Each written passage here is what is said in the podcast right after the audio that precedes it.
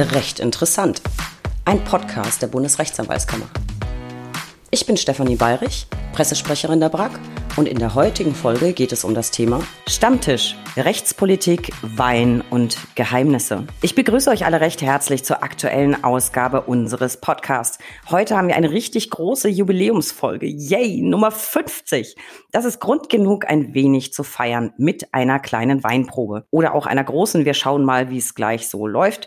Wir testen uns jedenfalls durch gute Weine und werfen dabei einen Blick auf die Rechtspolitik, auf die Anwaltschaft und auf das, was uns sonst noch so einfällt. Zu Gast ist heute mal wieder mein Aufnahmeleiter Christian und wie auch schon in Folge 25, daher auch schon der Titel Stammtisch. Rechtsanwalt Hans-Ulrich Otto, Präsident der Rechtsanwaltskammer Hamm. Lieber Hans-Ulrich, lieber Christian, ich habe mich so auf diese Folge gefreut. Geplant war ja endlich mal wieder, wenn auch mit Abstand, in Präsenz zusammenzusitzen. Doofes Corona, doofe Zahlen, doofes Omikron. Jetzt also doch wieder virtuell. Ich würde sagen, wir machen es uns trotzdem so richtig gemütlich. Für gute Getränke haben wir sorgen können und sie sind überall auch rechtzeitig angekommen. Ich freue mich also trotzdem riesig, dass ihr zugeschaltet äh, seid und Zeit habt, ein wenig mit mir zu plaudern. Äh, liebe Steffi, die Freude ist ganz meinerseits, dass wir miteinander plaudern. Es aber sehr bevorzugt, wenn ich hätte in Berlin sein können und wir das Ganze hätten in Präsenz machen können. Und warum wir das nicht können, das irritiert mich doch sehr, denn das Verhalten mancher und leider gar nicht so weniger Zeitgenossen ähm, hat das ja nun verhindert. Äh, und äh, ich muss ganz ehrlich sagen, dass ich persönlich kein Verständnis mehr aufbringe, äh, das Ignorieren oder gar das Leugnen der Realität ist nach meiner Auffassung auch keine Meinung. Und wenn ich dann sehe, dass in Sachsen, ich habe ein Zeitungsfoto gesehen, äh, bei den sogenannten äh, Querdenker, was denken die eigentlich, ähm, Demonstrationen äh, etwas hochgehalten wird, wo drauf steht sinngemäß, Impfen ist Faschismus, da hört für mich auf. Ne? Also das ist keine Diskussionsgrundlage und deshalb bin ich auch wenn man so will, intoleranter geworden. Aber jetzt rege ich mich nie weiter auf. Ich habe es ja schon gesagt, ich freue mich gleichwohl, dass wir hier zusammen sein können. Ja, Steffi, ich freue mich auch sehr. Vielen Dank für die Einladung. Ich kann mich auch nur anschließen an die Worte von Hans Ulrich. Ähm, selbst bin ich geboostert, geimpft, geboostert, verschnupft zwar, aber mein Verständnis ist tatsächlich auch wirklich durchaus übersichtlich mittlerweile zu der Lage. So kleine Systemkritik am Rande, aber darauf soll es ja nicht hinauslaufen. Danke, dass du mich eingeladen hast. Vielen Dank. Ja, sehr, sehr, sehr gerne. Also ich habe auch für manche Dinge wirklich kein Verständnis mehr. Ich bin jetzt gerade oder vorhin war ich eigentlich vor allem gerade ein bisschen traurig, dass das heute auch alles nicht so klappt. Ich hatte es mir so schön vorgestellt. Aber immerhin sehen wir uns. Und wie angedeutet, es wird heute trotz allem recht gemütlich, hoffe ich. Ähm, wie immer möchte ich zu, zu Beginn eigentlich euch beide kurz vorstellen.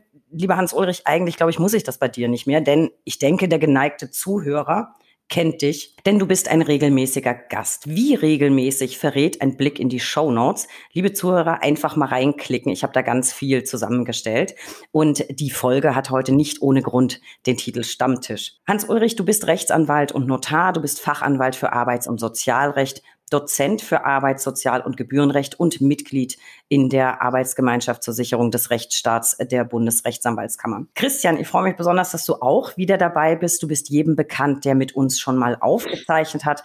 Du bist quasi die gute Seele unserer Outtakes und wehe, du speicherst die alle dauerhaft.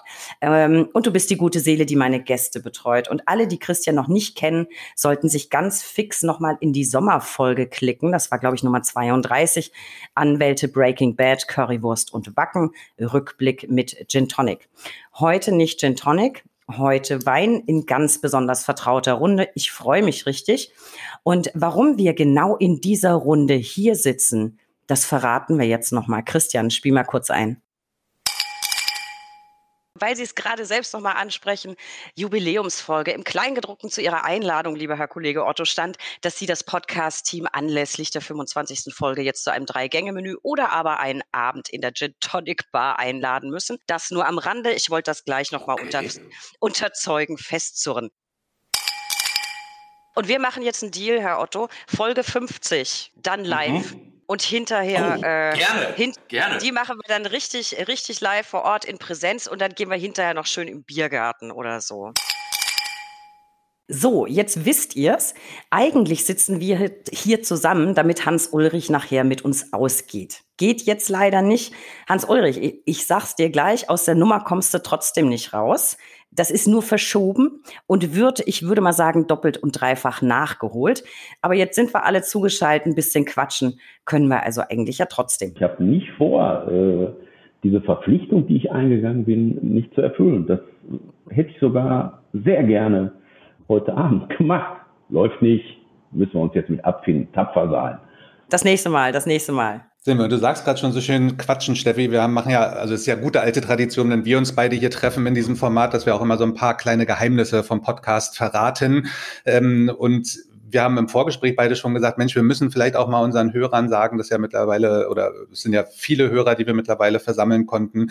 Ähm, wir sind ja ein Interview-Podcast und wir haben 50 Folgen produziert und äh, mittlerweile 46 Gäste gehabt. Korrigier mich, Steffi, vielleicht sind es auch 47, aber wir hatten ja ein paar Doppelte dabei. Und ähm, man kennt das ja am Podcast, ne? Alle sagen immer tolle Mikros und ähm, alles schön, eine schöne Aufnahmesituation. Das haben wir natürlich auch alles. Ähm, ähm, aber durch die Situation, dass wir einen Interview-Podcast haben, haben wir natürlich natürlich bei 50 Folgen 46 Gästen aus 46 mal unterschiedliche Aufnahmesituationen. Das wollte ich nur mal so am Rande erwähnen. Und 46 mal klingen wir dadurch natürlich auch immer völlig anders, wie ihr auch gerade bei uns hört. Ähm, Steffi, ähm, mich, den Hans Otto, ähm, alle haben eine andere, eine andere Tonqualität, eine andere Tonspur. Das mal so zur Erkenntnis und für die nächsten 50 Folgen, dass ihr da ein bisschen Verständnis mit uns habt. Ähm, wir versuchen das natürlich immer bestmöglichst umzusetzen. Ja, ich glaube, das, das liegt, liegt in der Natur der Sache. Jeder hat ein anderes Equipment, jeder klingt anders. Der große Vorteil ist, wir sind heute wieder wieder über Deutschland verteilt zusammengeschalten. Wir hatten es ja sogar schon zusammengeschalten mit Helsinki.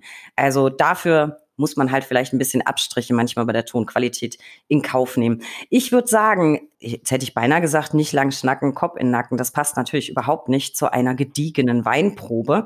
Ich würde sagen, wir legen jetzt los mit einem, mit einem ersten guten Glas Wein, denn wir haben ja auch ein bisschen was zu feiern. Hans Ulrich, du hast dir Weine aus der Pfalz gewünscht. Warum Pfalz? Ich hätte ja jetzt gedacht, die besten Weine kommen, sorry, meine Heimat, aus Franken. Nun ja, es gibt super Weine aus Franken. Also mir fällt als erstes ein Horstsauer oder noch besser Weinersauer äh, aus Eschandorf, Rudolf Fürst, Bürgstadt. Da habe ich überhaupt nichts gegen. Äh, ich war schon in so bedeutenden Orten wie Iphofen, Volkach, Sommershausen, Dettelbach, Markheidenfeld. Gibt es überall wunderbaren Wein. Aber finde, die Pfalz ehrlich gesagt noch ein bisschen besser. Und auch dort, da gibt es lauter Heime, nämlich Laumersheim, Bissersheim und als Höhepunkt vielleicht Deidesheim. Äh, da bin ich sehr gerne und äh, da habe ich den Pfälzer Wein schätzen gelernt. Alles, was du eben genannt hattest aus Franken, ist tatsächlich bei mir daheim ums Eck.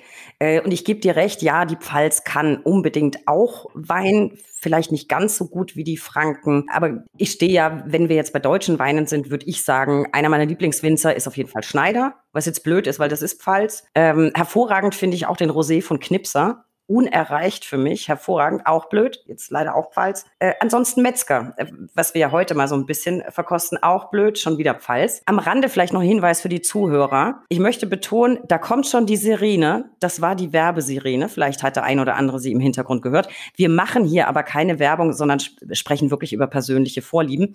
Und deswegen, weil ich jetzt leider selber dreimal Pfalz genannt habe, muss ich aus Prinzip natürlich noch sagen, die Weine von äh, Schmidt-Ludwig sind super, Steinmann ist super, beides Franken und Totschlagargument Julius Spital. Jetzt habe ich zumindest ja so für mein Gefühl Gleichstand hergestellt zwischen Franken und Pfalz. Jetzt hast du schon ein bisschen was gesagt zu Winzern, die du gut findest. Äh, Hans-Ulrich, Christian, hast du ein, zwei Lieblingswinzer? Also Winzer, da kann ich gar nicht mithalten, also zumindest keine bewussten. Ähm, bei Sorten bin ich dabei. Ähm, Chardonnay und Grauburgunder, das ist, glaube ich, auch gleich unser erster. Ähm, ähm da bin ich gern dabei. Ja. ja, das ist ein gutes Stichwort, unser erster. Äh, sag mal an, was wir da haben und äh, wir, wir lauschen dir. Jetzt gibt's ein Filet. Ja, das heißt wirklich so, ein Filet. Ähm, das ist ein Chardonnay und ein Weißburgunder, was für ein Zufall.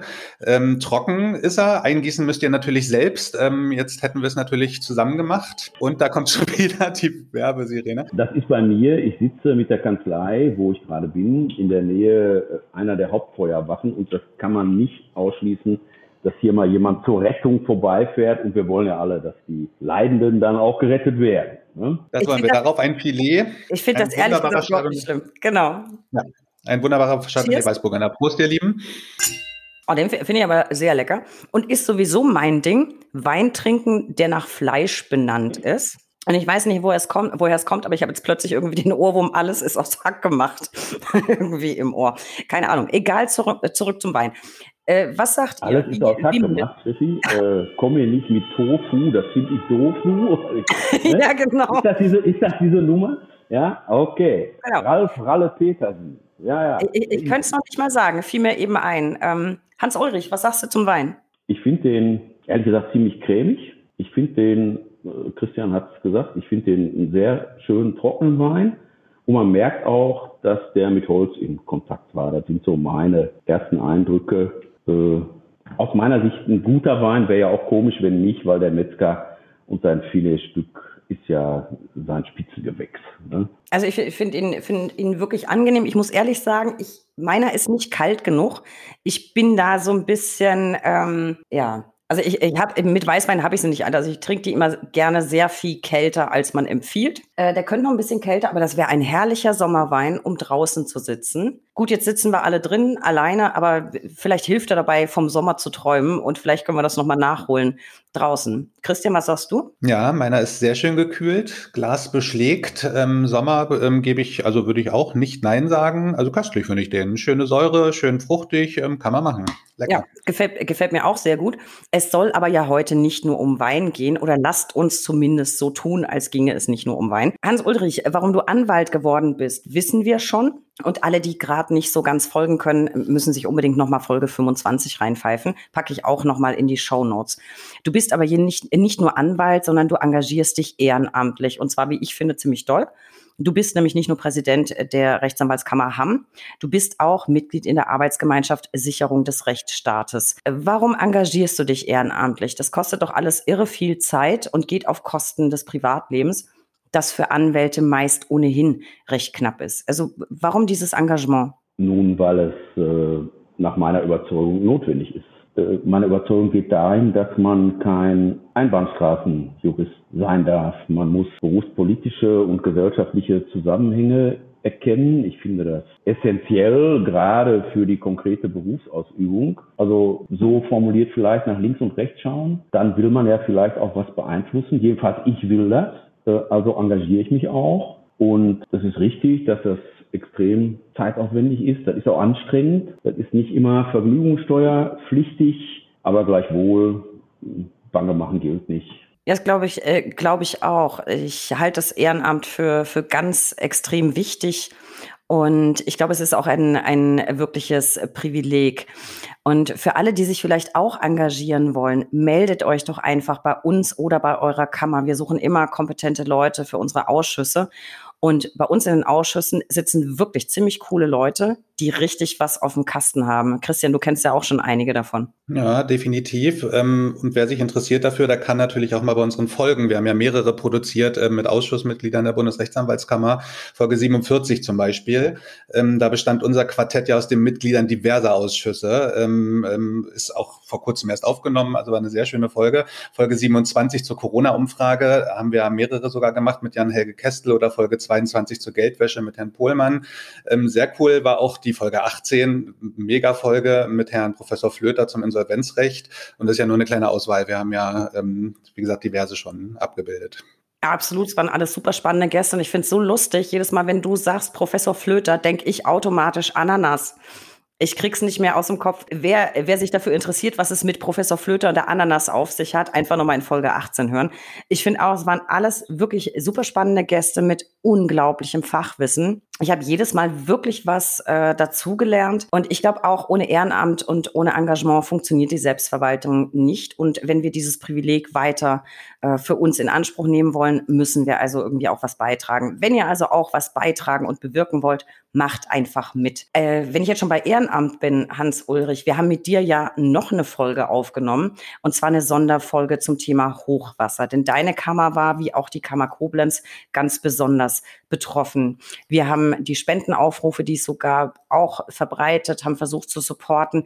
Erzähl mal, was, was ist denn aus der Sache geworden? Haben die Spendenaufrufe was gebracht? Konnten wir irgendwie den Kollegen ein bisschen helfen und den Kolleginnen? Ja, unbedingt. Äh, dazu kann ich berichten, dass ich ja auch in das Hochwassergremium bei der Hilfskasse äh, berufen worden bin. Das ist paritätisch besetzt aus drei Mitgliedern des Deutschen Anwaltsvereins und drei Mitgliedern, die von der BRAC benannt worden sind. Äh, wir konnten da helfen. Wir haben Anträge äh, bekommen, die wir auch bewertet haben, wo wir Empfehlungen gegenüber der Hilfskasse beispielsweise ausgesprochen haben, in welcher Höhe eine Unterstützung äh, für Kolleginnen und Kollegen aus unserer Sicht gerechtfertigt ist. Und das Schöne war, also wir haben da offensichtlich ganz guten Blick für entwickelt, dass die Hilfskasse in keinem einzigen Fall von einer solchen Empfehlung abgewichen ist. Also das heißt, es haben Kolleginnen und Kollegen tatsächlich auch durchaus erwähnenswerte Geldbeträge bekommen. Die Dramen, die dahinter stecken, uns ist das dokumentiert worden durch äh, die Ausführungen der Kolleginnen und Kollegen, aber auch durch sehr instruktive Fotos und teilweise sogar haben die gefilmt, wie ihr Haus davon geschwommen ist. Äh, da bist du schon stark beeindruckt und äh, dennoch müssen wir versuchen, in Ruhe und sachgerecht abzuwägen, wem wir welche Beträge bewilligen können. Also wir können das ja gar nicht bewilligen, sondern das macht die Hilfskasse, aber wir geben Empfehlungen ab. Ja, das freut mich, dass, dass da ja ein bisschen, bisschen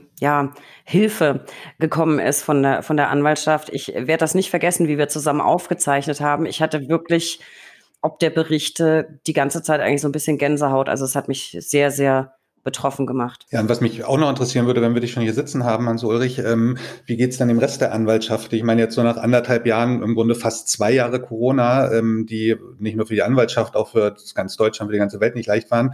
Aber wie ist das Feedback aus, der, aus dem Bereich der Kammer Hamm? Wie geht's den Anwälten? Ja, unterschiedlich, kann ich ja nur sagen. Äh, es gibt gewiss Gewinner, es gibt aber auch Verlierer. Persönlich bekannt sind mir Kolleginnen und Kollegen, die aufgegeben haben. Äh, ich habe auch Verzichte unterschrieben als äh, Präsident von Leuten, die ich kannte, die ich immer noch kenne. Äh, andererseits, und das ist dann auch die andere Seite der Medaille, haben eine ganze Anzahl von Kolleginnen und Kollegen exorbitant viel zu tun gehabt. Ne? Äh, Insgesamt sind wir im Bezirk nicht weniger Leute geworden. Ne? Also wir bleiben mit einer Schwankungsbreite von zwei, drei, vielleicht fünf äh, zugelassenen äh, gleich in der Anzahl. Viele haben sich den Umständen angepasst.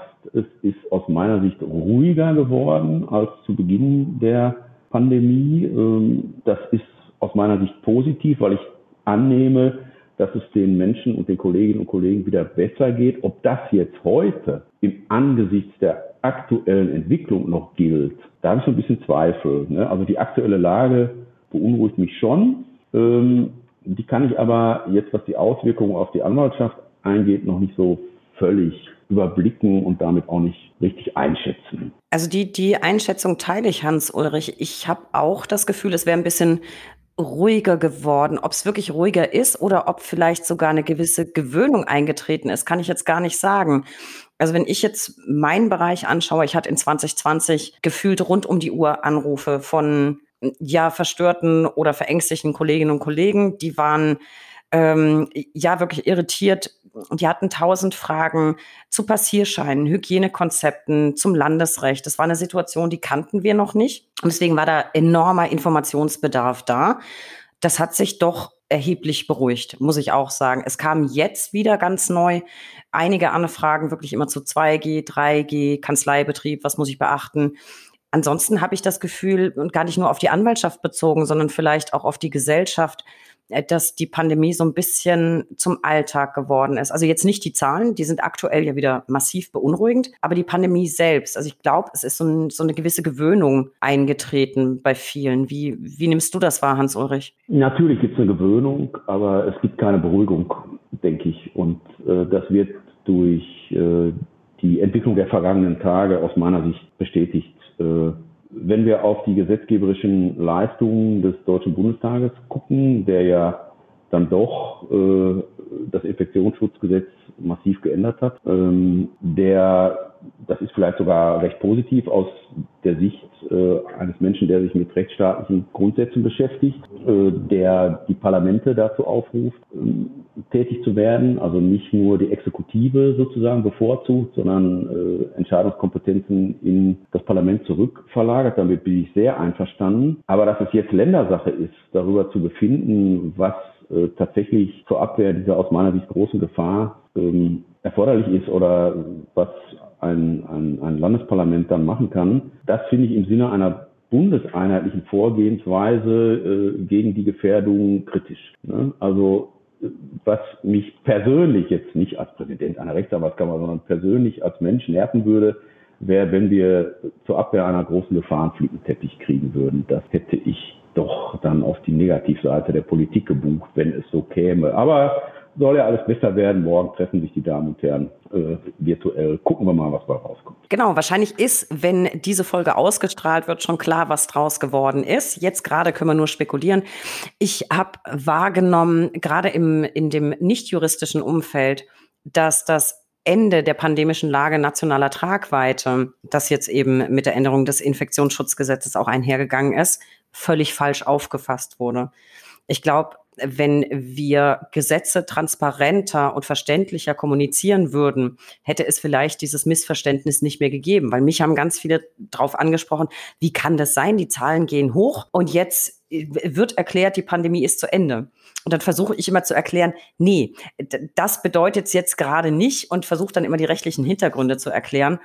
Ich äh, glaube, dass es aber in der breiten Öffentlichkeit so gar nicht wahrgenommen wurde. Was ich aber jetzt gerne wahrnehmen würde, Christian, mein Probeschluck ist leer. Was haben wir denn noch? Ja, also lass mich mal gucken, was steht im Wine-Tasting als nächstes an. Ähm, probieren wir den äh, Grand Hock, Grand Hock, Grand Hock? Grand Hock, Grand Hock. Grand Hock.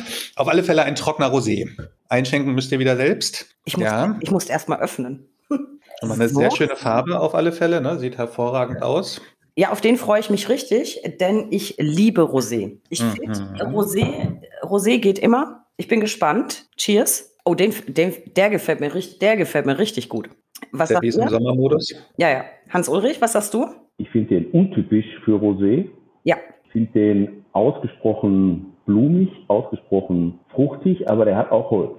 Ist meine Feststellung dazu. Und ich möchte nochmal zurückkommen, Steffi, auf eine Eingangsbemerkung von dir. Du hast sehr zu Recht einen meiner Lieblingswinzer gelobt, nämlich Knipser aus Flaumersheim. Und da kann ich dir nur sagen, besorg dir so viel Klarett, wie du kriegen kannst. Das ist nämlich der Rosé vom Knipser und der ist der überragendste Rosé weltweit, meiner Meinung nach. Werbeblock zu Ende. Äh, nein, da muss ich aber, das ist tatsächlich mein Lieblingsrosé.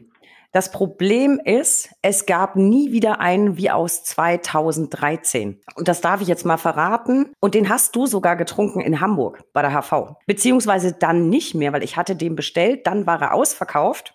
Hat nicht mehr gereicht. Wir mussten dann den 214er nehmen. Ich habe es aber geschafft, mir privat noch zwei Kischt, Kischle zu organisieren herausragend gut. Jetzt müsst ihr aber auch noch mal kurz sagen, was eine HV ist für die Leute, die nicht in Achso, unseren... Ja, das ist die, die, die Hauptversammlung äh, der Bundesrechtsanwaltskammer. Da sind alle Kammerpräsidentinnen und Präsidenten zu Gast. Da werden wichtige Dinge erörtert und abends sitzt man eben noch mal zusammen, um das alles zu erörtern. Und ich war seinerzeit in Hamburg zuständig für die Weinauswahl. Und da gab es ein Rosé von Knipser. Und seither liebe ich den so. Ja, ähm, bevor wir jetzt äh, völlig vom, vom Thema ab, abkommen, also den Rosé finden wir gut. Auf die Anwaltschaft haben wir jetzt schon geguckt, bleibt eigentlich der Blick auf die Rechtspolitik? Mit der haben wir uns ja unter deiner Mitwirkung, Hans Ulrich, auch in Folge 47 sehr vertieft schon befasst. Es wird ein großes Thema sein, was mit der Digitalisierung passiert. Da wird in der neuen Legislatur ganz, ganz viel nach vorne gehen, denke ich. Das Spannende ist, während wir jetzt aufzeichnen, gibt es noch nicht den fertigen Koalitionsvertrag, aber den Entwurf dazu.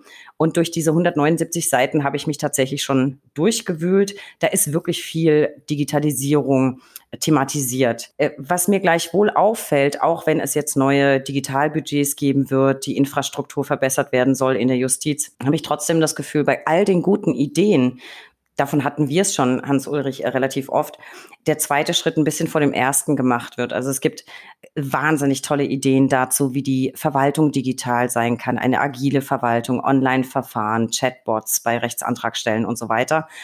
Ähm, und auch viele, viele innovative Ideen für die Gerichte. Das Problem ist, es fehlt ja immer noch an der technischen Infrastruktur. Ich muss da immer an Jan Helge denken mit der Geschichte von seinem Videowagen.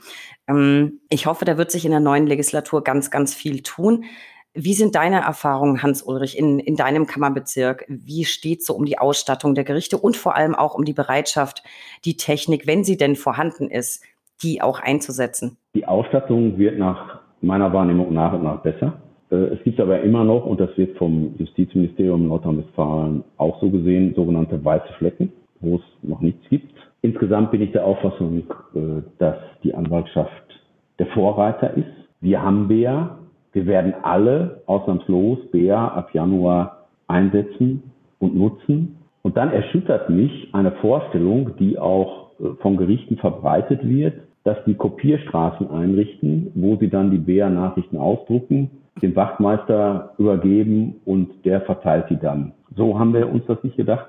Äh, wir sind als Anwaltschaft, also aus meiner Sicht, eindeutig weiter als die Gerichte. Und ähm, wie es aussieht äh, mit einer digitalen Verwaltung, schön wäre es, wenn wir eine kriegen würden.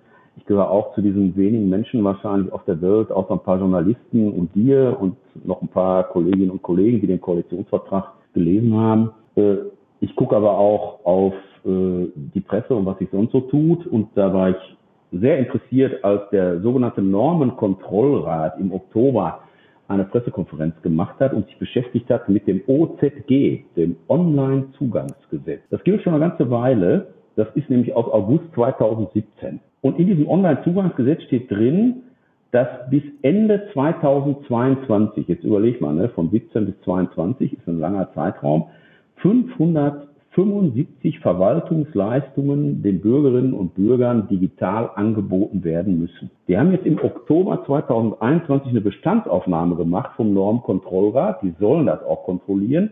Wie viel sind, ihr werdet es nicht raten beide, ich sage jetzt mal 16, 16 von 575. Und der Normkontrollrat sagt, die Zielmarke 575 bis Ende 22 ist nicht mehr zu schaffen.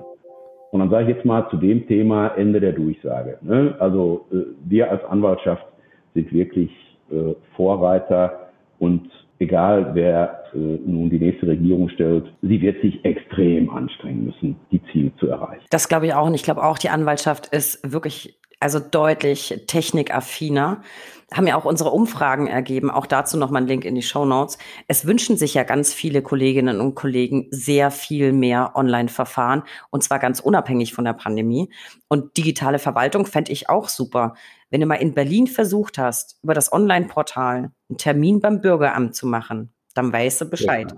Also ich glaube schon, ich glaube auch, die Anwaltschaft ist sehr viel weiter als die Justiz. Und ich finde auch wirklich, Videoverhandlungen sind wirklich eine tolle Option, um effizienter zu arbeiten und vor allem auch praxisorientierter. Ich, ich finde Online-Verhandlungen super praktisch. Ja, und bei Auswärtsterminen spart man natürlich auch eine ganze Menge Zeit, insbesondere was die Anfahrten angeht, richtig? Nicht, genau, und nicht nur das. Du hättest ja wirklich auch die Möglichkeit, also rein theoretisch, wenn es denn klappt mit der Planung, mehr Verfahren an einem Tag unterzukriegen, als du es irgendwie analog könntest. Du könntest theoretisch morgens in München, also theoretisch am Verhandlungsort München an einer Online-Verhandlung teilnehmen und äh, schon am frühen Nachmittag, was weiß ich, in Bochum zum Beispiel.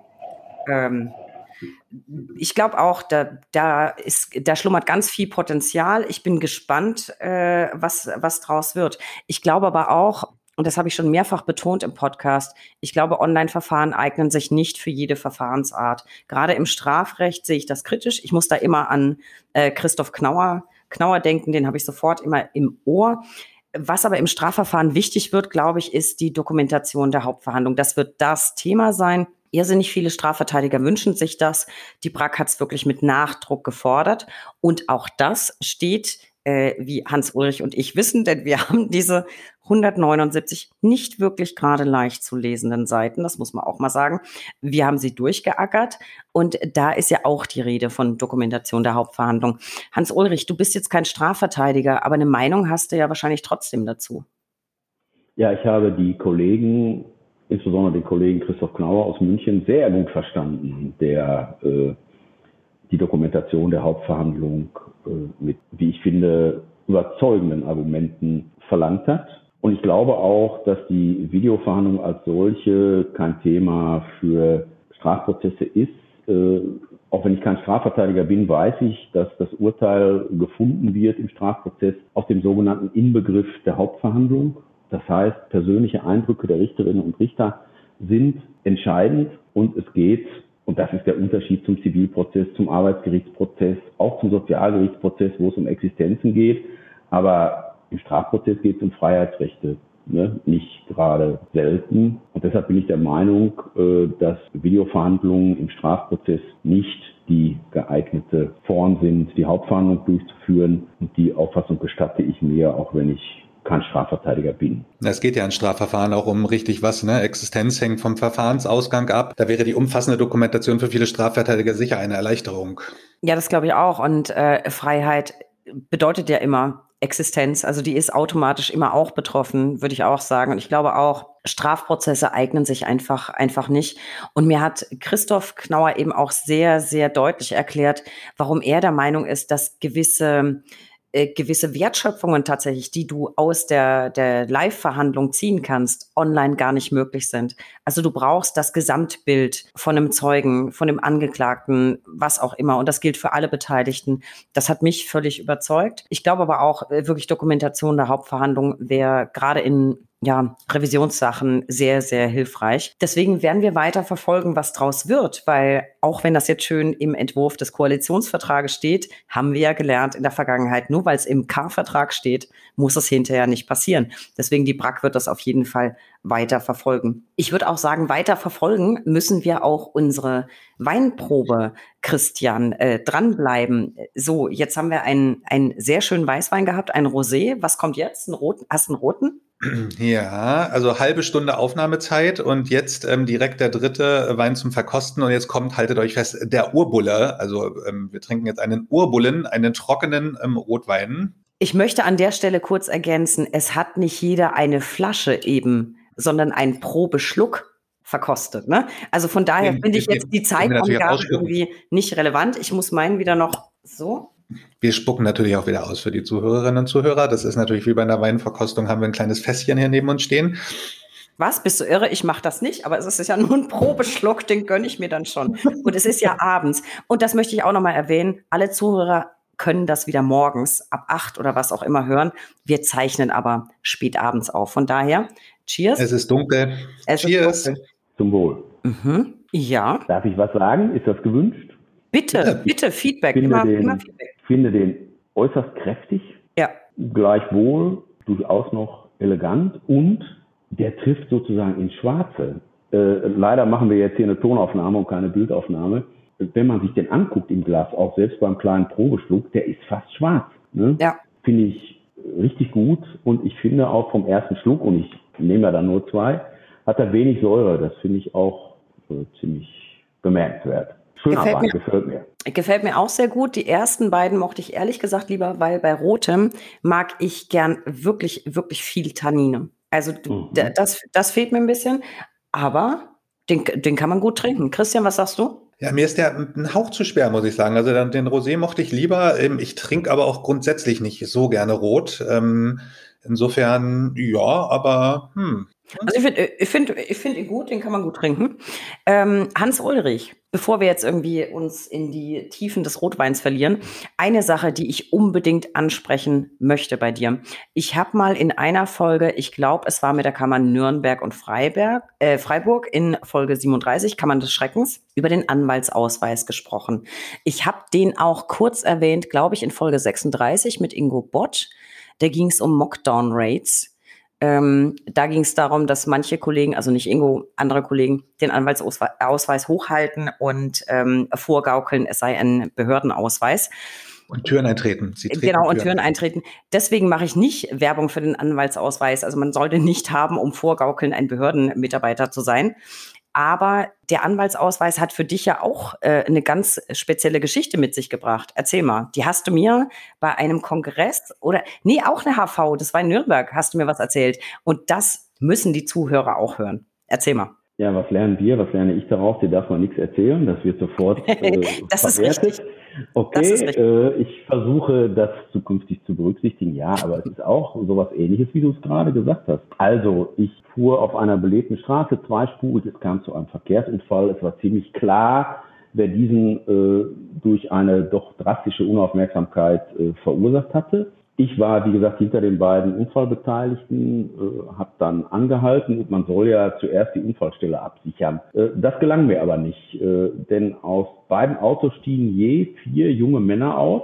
äh, sehr unterschiedlicher Herkunft, also jeweils was die Autos betraf, äh, durchaus gleicher Herkunft und die schritten sehr entschlossen aufeinander los. Ich bin dann aus meinem Auto ausgestiegen, war auf dem Weg zum Gericht, hatte den Anwaltsausweis also schon parat gelegt. Der war damals noch grün. Und dann bin ich vor mein Auto getreten und habe gesagt, meine Herren, ich habe den falschen Beruf. Ne, äh, was sie hier vorhaben, läuft nicht. Also die wollten sich, wie wir äh, im Ruhrgebiet sagen, auf die Glocke hauen. Äh, und äh, habe den grünen Anwaltsausweis hochgehalten und habe dann gesagt, Sie, also auf die einen gedeutet, gehen in die Ecke, Sie gehen in die Ecke auf den Bürgersteig und dann werden wir das ganz in Ruhe klären. Und der hinter mir, der weitere Verkehrsteilnehmer, hatte in der Zeit schon die Polizei, also die echte Behörde, äh, angerufen. Ich habe es aber geschafft, zu verhindern, dass unter acht Leuten eine Schlägerei entstanden ist und alleine durch Hochhalten des Anwaltsausweises. Und das äh, finde ich auch noch für sich eine schöne Geschichte und auch einen schönen Effekt, den der Anwaltsausweis haben kann. Hat jedenfalls Eindruck gemacht. Das ist, das ist ein Knaller. Definitiv ein Knaller. Finde ich, auch, finde ich auch ein Knaller. Wobei das natürlich nicht äh, das Primärziel sein sollte, wenn man den Anwaltsausweis bestellt. Der macht einfach oder er gibt einfach Sinn. Der erleichtert den Alltag. Aber er kann vielleicht im Notfall auch mal helfen. Ähm, jetzt sind wir gerade beim Rotwein, ähm, Hans Ulrich. Ich würde sagen, lass uns ein bisschen zum gemütlichen Teil übergehen.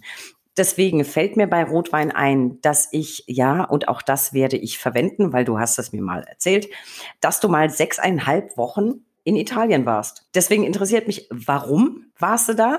Warum so lang? Wo? Und was hast du da gemacht? Äh, es war zu deiner Überraschung im Urlaub in Italien, sechseinhalb Wochen. Ähm, das war äh, ein Urlaub, von dem ich wusste, dass ich ihn mit der nicht begleitenden Person zum letzten Mal machen würde, weil äh, wir beide hatten uns zur Gründung äh, unserer Kanzlei verabredet und dann war klar, wenn wir das wirklich machen, äh, werden wir nie wieder zusammen Urlaub machen, sondern müssen uns dann gegenseitig vertreten, weil wir eine Zweierkanzlei aufmachen wollten und das dann auch getan haben. Das war 1984, also ewig her. Wir hatten eine ganz gemütliche Anreise über die Schweiz, Ticino da, durch ein bisschen Norditalien und dann haben wir mit einer Fähre übergesetzt nach Sardinien. Südlich von Olbia hatten wir da so einen Campingplatz, wenn ich mich richtig erinnere, hieß der Tanna Unella, der Ort. So, und da habe ich eine Menge über Italien, gerade auch über Sardinien, was ja nicht immer identisch ist, gelernt und habe da auch Menschen kennengelernt, die einer speziellen Partei angehörten, deren Slogan war Sardo e Sadista. Das ist eine äh, sardische Partei der Aktion, so nennt sie sich. Und in ihrem Programm steht drin, Condurre la Nazione Sarda al Indipendenza. Also Sardinien zur Unabhängigkeit führen. Äh, ja, das hat mich sehr beeindruckt. Da habe ich mich sechseinhalb Wochen sehr wohl gefühlt, habe einen richtig schönen Sommerurlaub gemacht und dann fing die Kanzleigründung an. Also sprichst du auch sehr gut Italienisch, wie ich gerade höre, oder ähm, wie sieht's aus? Mm, ja, es war in Sardinien selbst 1984 eine sehr unzureichende Verständigung. Ich war da, also wir waren insgesamt vier Leute auf einem Campingplatz, der ausschließlich von Italienern beansprucht wurde. Wir waren die einzigen Deutschen und äh, wir konnten uns da wirklich schlecht verständigen. Das hat mich total genervt. Nach Rückkehr äh, aus dem Urlaub habe ich dann neben dem Aufbau der Kanzlei abends fünf Jahre lang noch Italienisch gelernt und der Effekt ist, ich kann Zeitungen lesen. Gazzetta dello Sport zum Beispiel, ich kann mich in Italien an eine Wursttheke stellen und fehlerfrei die verschiedenen äh, Salamisorten oder Schinken bestellen, sehr zur Freude der mit mir dann anstehenden Damen äh, meistens. Ich kann auch, das ist manchmal gar nicht schlecht, Personal in italienischen Restaurants belauschen, ne, die sich dann über die Gäste unterhalten. Das tun sie nur selten und dann kannst du, äh, wenn es denn angemessen ist, auch mal einen Konter setzen, ne, wenn sie sich abfällig über dich geäußert haben. Dann sind die völlig schockgefroren, die Leute, ne, wenn du plötzlich auf Italienisch dann was sagst. Aber eins muss ich auch zugeben, das aktive Sprachvermögen, wenn man da nicht ständig ist, lässt brutal nach. Ja, das glaube ich gern. Aber immerhin, ich würde so gerne Italienisch sprechen können. Ich finde, jedes italienische Wort klingt nach irgendwas Essbarem finde ich. Und ich kann, ja, ich kann auch gerade so ganz grob beim Metzger die Salami bestellen. Aber ansonsten kann ich eigentlich nur sagen, porca miseria. Was natürlich sehr wichtig ist, damit kommst du sehr weit, äh, weil es einfach oft passt. Ansonsten kann ich beisteuern, ich habe meine halbe Kindheit übergedacht, la caduta di sasso wäre ein Ausruf der Begeisterung. Äh, wie das? Also was heißt das? Also, da muss ich kurz ein bisschen ausholen. Ich komme ja aus Bayern. Von Bayern ist es nicht weit nach Italien. Das heißt, idealer Ausgangsstandort für Italienurlaube. Deswegen bin ich als Kind mit meinen Eltern wirklich oft nach Italien gefahren. Und mein Dad hat immer bei herausragend gutem Essen, bei einem sensationellen Ausblick vom Berg oder bei tollen Orten, was auch immer, immer gerufen, La, cad oh, la caduta di Sasso. Und natürlich immer kombiniert mit den typisch italienischen Il Gesti. Und ich habe als Kind immer gedacht, das ist ein wirklich Ausdruck von Begeisterung. Also sowas wie, boah, Bombe. Und ich habe erst sehr viel später erfahren, dass mein Papst, obwohl er genau gewusst hat, was das bedeutet, uns eigentlich alle veräppelt hat, weil es heißt nichts anderes als Vorsicht Steinschlag und ist auch tatsächlich ein offizielles Verkehrszeichen. Ich habe beschlossen, mir ist das Wumpe. Ich sage das heute noch, weil ich das so wunderschön finde. Ah, oh, la caduta di sasso. Ich, ich finde es herrlich und ich habe mir das beibehalten in dem Wissen, dass es heißt äh, Vorsicht Steinschlag, weil der ist ja auch beeindruckend und so. Christian, wie sieht's bei dir aus? Sprichst du außer Englisch noch Fremdsprachen? Nee, da kann ich also leider nicht mithalten. Ein bisschen Plattdeutsch spreche ich, aber das ist nicht wirklich ähm, eine Fremdsprache, ähm, ähm, muss man sagen. Das hat meine Oma mir früher beigebracht. Und wir haben zu Hause auch immer gerne so ein bisschen Plattdeutsch gesprochen. Jetzt Bayern ist das eine Fremdsprache. Ist eine, genau, ist bayerisch ja für uns in Norddeutschland auch so ein bisschen aber das steht auf einem anderen Blatt.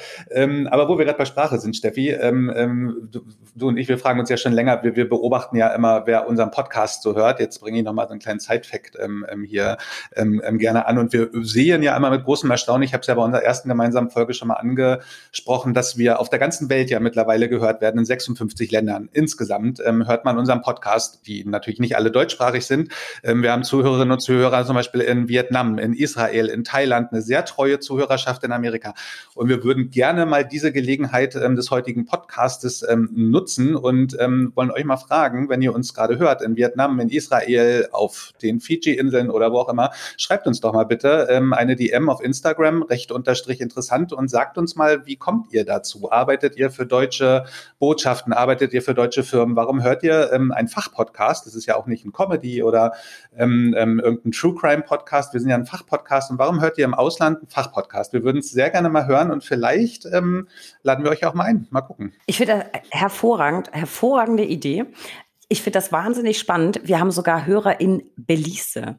Also meine, meine, meine Konklusio zu dem, zu dem Thema war, da ist vielleicht ein Kollege im Urlaub und hört dann im Urlaub, wobei ich ehrlich gesagt im Urlaub naja, lassen wir einfach so stehen. Aber ich finde äh, ein sehr schöner Aufruf und ich schließe mich diesem Aufruf an. Schreibt uns eine, eine Mail ähm, schreibt uns über den Messenger. Ich würde mich auch wahnsinnig freuen, wer hört auf Gottes Erden überall unser Podcast außerhalb Deutschlands.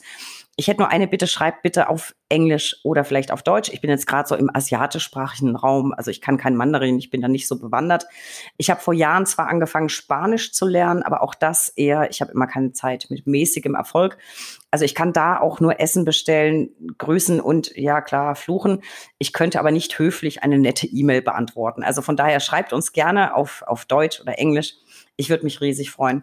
Hans-Ulrich, äh, wie sieht's bei dir aus? Äh, was sprichst du außer Italienisch? Kannst du in anderen Sprachen noch fluchen oder, oder was ähnliches? Ja, du hast gerade den Christian gefragt, was er kann außer Englisch. Also wenn das jetzt auch die Frage ist, dann muss ich passen. Ich kann Englisch, ganz passabel. Und ich gebe dir nochmal vielleicht einen Hinweis auf äh, Caduta Sassi, den Steinschlag. Äh, wenn du das nochmal untermauern willst, es gibt ja noch eine Steigerung. Ne? Also Caduta Sassi ist der Steinschlag, aber es gibt auch noch, auch als Warnschild in Italien, Caduta Massi. Ne? Das ist der Filzsturz. Ne? Also ist noch massiver. Deshalb heißt das auch so. Caduta Massi kannst du vielleicht auch noch mit glänzen. Nur als kleiner Tipp jetzt mal von mir. Ne? Ich habe mir das gerade mitnotiert und ich werde für ein gutes Essen den Spruch meines Vaters verwenden und künftig für ein herausragendes Essen dann dein. Sehr schön. Und liebe Zuhörer, man sieht, auch heute lernt man wieder richtig was. Ja, für den, für den Alltagsgebrauch, fürs Anwaltsleben kann man auch vor Gericht durchaus mal verwenden, um Eindruck zu schinden. So, äh, jetzt haben wir ganz viel gelernt. Jetzt würde ich sagen, lernen wir doch den den allerletzten Wein kennen, bevor wir zum Ende kommen. Äh, den, da muss ich dazu sagen, den habe ich mir gewünscht. Ich habe eine Schwäche dafür. Ich bin gespannt, ob ihr ihn mögt. Dann gucke ich mal. Also, wir haben einen, tada, Gewürztraminer tatsächlich. Sieht hervorragend aus. Ich habe mir auch gerade eingegossen. Ich weiß, das ist Geschmackssache, aber ich liebe Gewürztraminer. Was ich übrigens auch liebe, ist Essen gehen. Hans Ulrich, in Folge 25 haben wir ja abgemacht, dass wir heute ausgehen und richtig lecker essen. Wo wären wir denn hingegangen und was hätte es gegeben? Erzähl mal. Äh, lass uns die Dinge der Reihenfolge nach abhandeln. Vielleicht ist immer für ein strukturiertes Vorgehen. So. Ich habe jetzt, während du gesprochen hast, den Gewürztraminer mm. probiert. Der ist, wie soll ich sagen, äh, vom Honig äh, irgendwie geküsst. Ne? Also der schmeckt, ja soll ich so ein Wort jetzt sagen, der schmeckt lieblich, würde ich sagen. und der hat so ein bisschen den Eindruck, dass er äh, wenig Alkoholvolumenprozente hat. Äh, also ein schöner Nachrichtwein. Das glaube ich gar nicht. Schöner Nachrichtwein, würde ich mal denken. Du hast recht. Du hast recht. Neun. Neun, ja, siehst du. Du hast recht. Das hätte ich jetzt gar nicht raus. Es ist, es ist halt ein Dessertwein. Also ich finde den aber also ich muss sagen, bei Dessert, ich hätte hätt direkt jetzt Lust auf eine Käseplatte, wenn ich den so ähm, probiere. Ähm, ähm, so eine kleine, leichte, schöne Käseplatte. Mit Dessert kannst du mich ja jagen, aber eine Käseplatte nehme ich immer dazu. Und oh, mit, Feigenchut mit Feigenchutney. Zum Beispiel, ja, mega. Ja, so ein, so ein schöner, ja, Feigensenf. Hm. So, soll also ich, ich euch weiß, jetzt abschließend neidisch machen, wo wir hingegangen wären? Genau, ja. Wir wären, weil wir uns in Berlin treffen wollten, in die äh, Brasserie Colette gegangen. Das ist ein Restaurant unter Führung von Tim Raue. Wer sich so ein bisschen in der Szene auskennt, das ist ein Sternekoch. Der kochte aber nicht selbst, also bitte keine Illusionen aufkommen lassen, sondern da wird nach seinem Konzept gekocht. Es gibt drei Standorte in München, in Konstanz und in Berlin. Und warum gibt's die? Weil die immer angedockt sind an eine Seniorenresidenz. Und soweit wie ich das verstanden habe, wird aus der Küche jeweils die Kantine der Seniorenresidenz bedient. Und da träume ich von. Ne? Wenn ich jemals in eine Seniorenresidenz muss, dann soll nach dem Konzept von Team Raue, am liebsten natürlich von Team Raue selbst, für mich gekocht werden. Das wären französische Speisen gewesen und wie es bei Team Raue so üblich ist mit asiatischen Zutaten, also eher etwas herzhaft. Und ich hoffe, dass ich damit euren Geschmack getroffen hätte.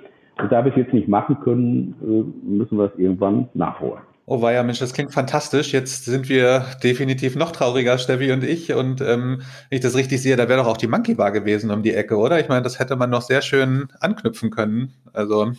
Das war, das war fest auf, auf meinem Plan, weil ich bin natürlich ein Controletti. Ähm, Hans Ulrich hat ja verraten, wo er gerne hingehen würde. Also habe ich mir das natürlich angeguckt und auch geguckt, wo man hinterher hin könnte. Und ich wollte mit euch noch in die Monkey Bar. Die hat so einen tollen Ausblick. Es ist wirklich so schade. Aber ich würde sagen, wirklich, komm, Deal. Bei Folge 100 machen wir das und dann richtig. Ich würde aber sagen, jetzt dieses Gesamtpaket, ja, französische Küche und Monkey Bar müssen wir uns noch verdienen. Und der Titel dieser Folge lautet ja auch von Geheimnissen. Und ich würde sagen, die lüften wir jetzt. Ich will von jedem von euch ein Geheimnis hören, etwas, das man über euch noch nicht weiß. Betretenes Schweigen, dann fange ja, ich. Kann ich noch einen Moment, da kann ich noch einen Moment nachdenken. Erzähl. Da kannst du noch einen Moment nachdenken. Okay, dann fange ich an. Ich habe ja auch äh, ja, mit dem Kram angefangen. Also, ich brauche jetzt nicht damit anfangen, dass ich Wacken-Fan bin und so ein bisschen Metalhead, das wissen sowieso alle. Was aber kaum einer weiß, ich habe wirklich eine dolle Schwäche für Gianna Nannini. Ich finde, das ist eine extrem coole Socke. Ich liebe ihre Musik. Die ist übrigens Tochter eines Konditors aus Siena, was ich auch beides liebe. Also Konditoreiwaren liebe ich sehr. Siena, auch eine wunderschöne Stadt. Und Gianna hat Klavier und Komposition studiert und was ich beeindruckend finde, Literaturwissenschaft und Philosophie. Und ich liebe ihre Stimme. Ist nicht Metal, aber rockig genug und ich finde irgendwie großartig. Könnt ihr jetzt gern gegen mich verwenden. Ich stehe dazu. So, quid pro quo. Hans Ulrich. Ich mache dich jetzt erstmal neidisch. Ähm, nein, du hast sie live gesehen. Nein. Nein, nein, nein, nein, nein. Du findest Gianna Nannini gut. Meine Frau kennt sie persönlich. Äh, oh! Ja, kleine Ablenkung verbunden mit einem kleinen Rätsel. Wir hatten zur Jahreswende 82, 83 einen Wahlkampf. Da könnt ihr jetzt mal drüber nachdenken. Ihr seid deutlich jünger als ich. Ähm, was das für einer war. Und da gab es einen Wahlkampfbus. äh, Veranstaltungen mit Udo Lindenberg, mit Spliff und mit Gianna Nannini. Und meine Frau gehörte äh, mit zu den Organisatorinnen dieses äh, Wahlkampfbusses. Und um jetzt noch tiefer zu gehen und das Rätsel unauflösbar zu machen, der hieß die grüne Raupe. Kommt man gar nicht drauf, äh, was das wohl für eine Ausrichtung war. Und da hat sie Gianna Nannini eben kennengelernt. Aber das war jetzt nur, um Steffi neidisch zu machen. Und das Menschen ich bin Gianna total Nannini neidisch. Ich, ich möchte nachher, du bleibst bitte, wenn wir fertig sind, gleich noch kurz im Kanal. Ich habe da noch ein paar Nachfragen. Äh, ja, ne? Und jetzt soll ich ein Geheimnis verraten. Äh, ich trinke jetzt hier vier sehr kleine Probestücke Wein und ich hoffe, dass man auch noch merkt, dass ich gerade ausreden kann. Ich bin aber in Wahrheit Biertrinker. Und jetzt kommt das eigentliche Geheimnis. Jeder weiß, weil ich das in jeder Folge sage und auch überall, wo ich bin, ich bin Dortmunder. Und ich bin ein Dortmunder, der Feltins trinkt. Und wow. wer weiß, wer der Sponsor eines Clubs ist, äh, der jetzt irgendwo in den unbedeutenden Regionen der zweiten Liga spielt ne, äh, und auch eine Arena heißt, äh, eine Arena hat, die so heißt, der weiß, dass das Bekenntnis dazu, dass man Feldins Bier trinkt, als Dortmunder schwerfällt. Und damit habe ich jetzt ein echtes Geheimnis verraten. Das ist ein richtiges Geheimnis und deswegen, ja, also da habe ich auch nachher noch diverse Nachfragen zu, so wie es dir so im Alltag ergeht damit und so. Aber hervorragend, das, das, das war ein Knaller. Äh, Christian, leg nach. Quid pro quo meinst du? Also ja, ja da hast du es mir schwer gemacht. Ähm, Quid pro quo muss ich übrigens an Clary Starling und Hannibal Lecter denken. Ähm, Sowieso. Sehr, sehr schönes ähm, Filmzitat. Ist die Frage, wer von uns jetzt hier wer ist, aber das diskutieren wir auf anderer Ebene. ähm, ja, ich habe lange überlegt, ehrlich gesagt, und ähm, ähm, es ist mir auch relativ schwer gemacht. Ähm, ein kleines Geheimnis, was ich auf alle Fälle verraten kann, ein großes Geheimnis. Ähm, ähm, ich bin ja eigentlich, also wenn man mich kennt, ähm, ähm, zu jedem, zu jeder Zeit verfügbar. Man kann mich treffen. Ich treffe mich auch immer gerne mit allen möglichen Leuten. Aber montags, montags kann ich nicht. Also nicht freitags ist er nie da, sondern montags ist er nie da. Und was mache ich dann am Montag? Am Montag ähm, ist schon seit vielen, vielen Jahren eine gute Tradition. Ja Mecklenburger. Ähm, und jeden Montagabend um 19 Uhr, tatsächlich auch immer zur gleichen Zeit, telefoniere ich mit meiner Mami. Ähm, und das klingt jetzt irgendwie so, oh, telefoniert mit seiner Mami. Wir telefonieren tatsächlich immer mit einer Flasche Wein und gute vier bis fünf Stunden jeden Montag. bis tief in die Nacht. Ähm, eine gute, gute alte ähm, ähm, Tradition bei uns im Hause. Und meine Mami freut sich immer mindestens genauso drauf, die ich übrigens ganz lieb grüße, liebe Mami, liebe Grüße nach Mecklenburg. Ähm, ähm, genauso wie ich. Ähm, das ist, wir machen es uns immer nett und diskutieren die Woche, keine großen weltbewegenden Themen, aber halt, wie, wie es ihr geht, wie es mir geht. Und wir kommen dann von Pontius zu Pilatus, diskutieren die große politische Bühne, die kleine, kleine Welt, die bei uns so zu Hause stattfindet. Ja, das mache ich einfach jeden Montag und ähm, ja, wenn man mich fragt, hast du Zeit am Montag? Habe ich nicht. Ja. Ja, und für mich persönlich war das jetzt kein Geheimnis, aber ich glaube für den, für den Rest der Welt. Und ich nehme darauf auch Rücksicht, weil ich das so wundervoll finde. Und äh, das Problem ist genau wie deine Mami, hört meine Mami jetzt auch zu und wahrscheinlich habe ich demnächst auch ein Telefonmontag mit Mami. Wir gucken mal. Also ich telefoniere eher am Wochenende mit meiner Mami. Ähm, die hat montags meistens keine Zeit. Aber ich finde es ich find's wirklich wunderschön und äh, ein zauberhaftes Geheimnis. Und bei zauberhaft kommen wir eigentlich auch schon zu meiner persönlichen Lieblingskategorie, den drei Ls. Der Buchstabe L kann für so vieles stehen. Lieblingsweine, Lieblingswinzer, Lieblingsweinregion. Und heute würde ich sagen, ähm, wir teilen. Wir sind drei Leute, jeder kriegt einen L. Ähm, und äh, für Hans Ulrich und Christian gilt bitte ein neues L. Ihr wart ja schon dabei, also ich will was Neues. Deswegen würde ich sagen, Christian, fang du an. Dein Lieblingspodcast. Und wer ja, ist jetzt nicht der richtige? Nein, bitte natürlich alle außer unserem. Jetzt muss ich natürlich recht interessant sagen, ist auch mit einer meiner Lieblingspodcasts. Ich muss sagen, ja, ja, ja. durch die ganzen Pandemies, äh, Pandemiezeit und, und Lockdownzeit ähm, ist das Thema Podcast ein richtigen Hobby bei mir geworden. Ich höre wirklich unfassbar viele durch die ganzen ähm, Themengebiete durch. Ähm, auch jede Woche. Ich freue mich immer wahnsinnig, wenn wieder neue Folgen draußen sind. Und Lieblingspodcast ist ein einzelner, ist, ist schwer zu sagen, aber ähm, auf alle Fälle die Kollegen von Gemischtes Hack und Fest und Flauschig, Lanz und Brecht, die kennt natürlich jeder, mag ich alle sehr. Und jetzt seit höre ich sehr gerne Weird Crimes. Ähm, ähm, das sind so ganz verrückte, so ein True, äh, True Crime Podcast. Ähm, hier aus Berlin produziert, wo so ganz verrückte Kriminalfälle analysiert werden. Gar nicht Mord und Totschlag, sondern wirklich so, wirklich ganz, ganz schräge Sachen. Genau, gibt's bei Spotify, äh, ähm, ähm, Spotify Und ja, ich liebe Podcast, weiß der ja. Also ich muss das in Ruhe nochmal durchhören. Was bei mir wieder hängen geblieben ist, ist Hack. Und ich bin ja, schon wieder bei Hack. Alles ist aus Hack gemacht. Also Felix Lobrecht. Ein, Leitmotiv. Wir lassen das, ich höre mir das später nochmal in Ruhe an und dann muss ich mal gucken, ob die mir auch gefallen. Hans Ulrich, für dich habe ich heute äh, dein Lieblingsverfahren. Das war ein bunter Strauß von Verfahren, mit denen ich eine Menge gelernt habe. Ich war gerade, was weiß ich, ein paar Tage Anwalt. Da sind zwei Damen zu mir gekommen, die ich aus anderen Zusammenhängen kannte. Die hatten ein arbeitsrechtliches Problem. Ich habe immer schon Arbeitsrecht gemacht, schon in der Uni. Aus diesem Gespräch hat sich eine Beauftragung ergeben, dieses jungen Anwalts Hans-Ulrich Otto. Der hat dann für beide insgesamt acht arbeitsgerichtliche Verfahren geführt, Schlag auf Schlag, hintereinander weg. Also 16 arbeitsgerichtliche Klageverfahren. Äh, einmal waren wir auch Beklagter oder dann zweimal, weil es halt zwei Damen waren.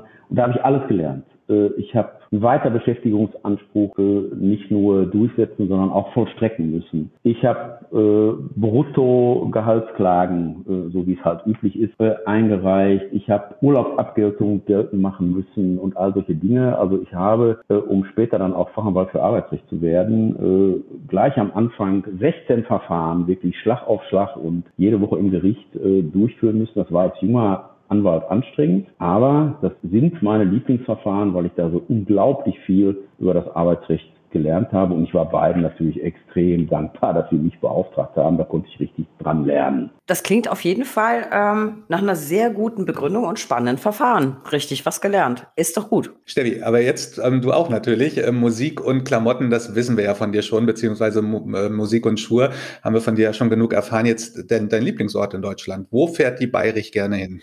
Ja, ich weiß jetzt nicht, was du mit Schuhen meinst. Ähm, ich, ich auch nicht. Ich und Schuhe haben persönlich überhaupt kein Problem miteinander. Äh, ich Musik auch nicht, ich und Bandshirts auch nicht. Ähm, Lieblingsort in Deutschland. Das ist wirklich schwierig. Ich würde natürlich per se erstmal sagen, Franken, meine Heimat. Die liebe ich über alles. Jetzt auf Städte bezogen, Berlin, Hamburg, meine Wahlheimaten. Wenn wir aber jetzt das Ganze reduzieren, und da war die Frage jetzt nicht so präzise, äh, Freizeitbereich, Lieblingsort in Deutschland, in Kombi mit Erholung, würde ich sagen, Schlüttsiel. Schlitt was? Schlitt wie? Was? Schlittsiel. Das ist in Nordfriesland. Mein bester Freund kommt äh, von dort und wir fahren jedes Jahr mindestens einmal zu Fürth, also zwei Pärchen, nach Schlüttsiel. Da sitzen wir am Deich. Wir trinken Bierchen, wir poolen selber Krabben um dann hinterher, wenn es schon dunkel ist, meistens haben wir leider die Beleuchtung vergessen und dann sitzen wir im Dunkeln und essen selbst belegte Krabbenbrötchen. Dabei guckst du aufs Meer, ab und an kommt eine Fähre und einer von uns hat immer seinen, seinen Marshall-Lautsprecher dabei. Da ist kein Mensch. Wir hören Musik, wir schnacken, wir mampfen. Es ist herrlich. Und ich persönlich finde unerreicht. Was Besseres gibt's nicht. Schlitziel. Schlitziel. Kann ich, kann ich nur empfehlen. genau. So, ich glaube, das war's für heute. Lieber Hans Ulrich, ich danke dir, dass du schon wieder dabei warst. Du bist wirklich jetzt Part of Stammtisch. Und ich würde sagen, unterzeugen, buche ich dich jetzt, wie eben schon angekündigt, schon mal für Folge 100.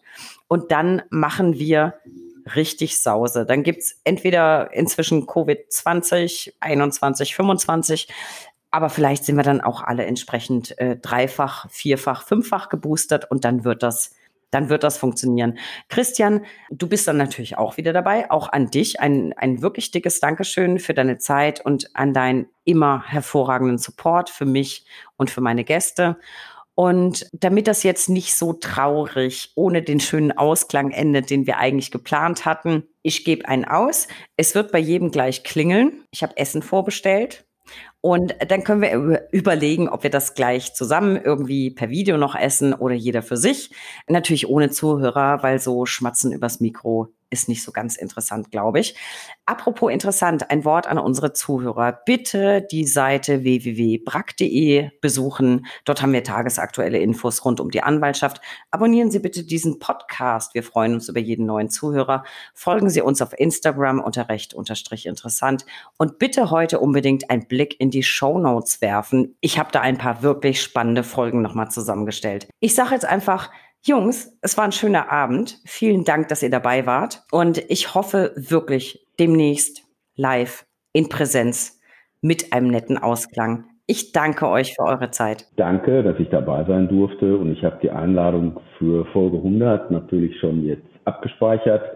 Das Problem ist nur bei dem Tempo, das du vorliegst, äh, soll ich da einen Termin in circa acht Wochen reservieren oder wie wird das werden? Ja, so ungefähr. Ja, ich bedanke mich auch, Steffi. War eine, war eine sehr charmante Folge. Ich wünsche unseren Zuhörerinnen und Zuhörern noch eine wunderbare Vorweihnachtszeit und ähm, einen guten Rutsch kann man im Grunde ja auch schon sagen. Solange ist es ja nicht mehr hin. Und ähm, ja, lasst euch impfen. Bitte lasst euch impfen und passt gut auf euch auf. Danke.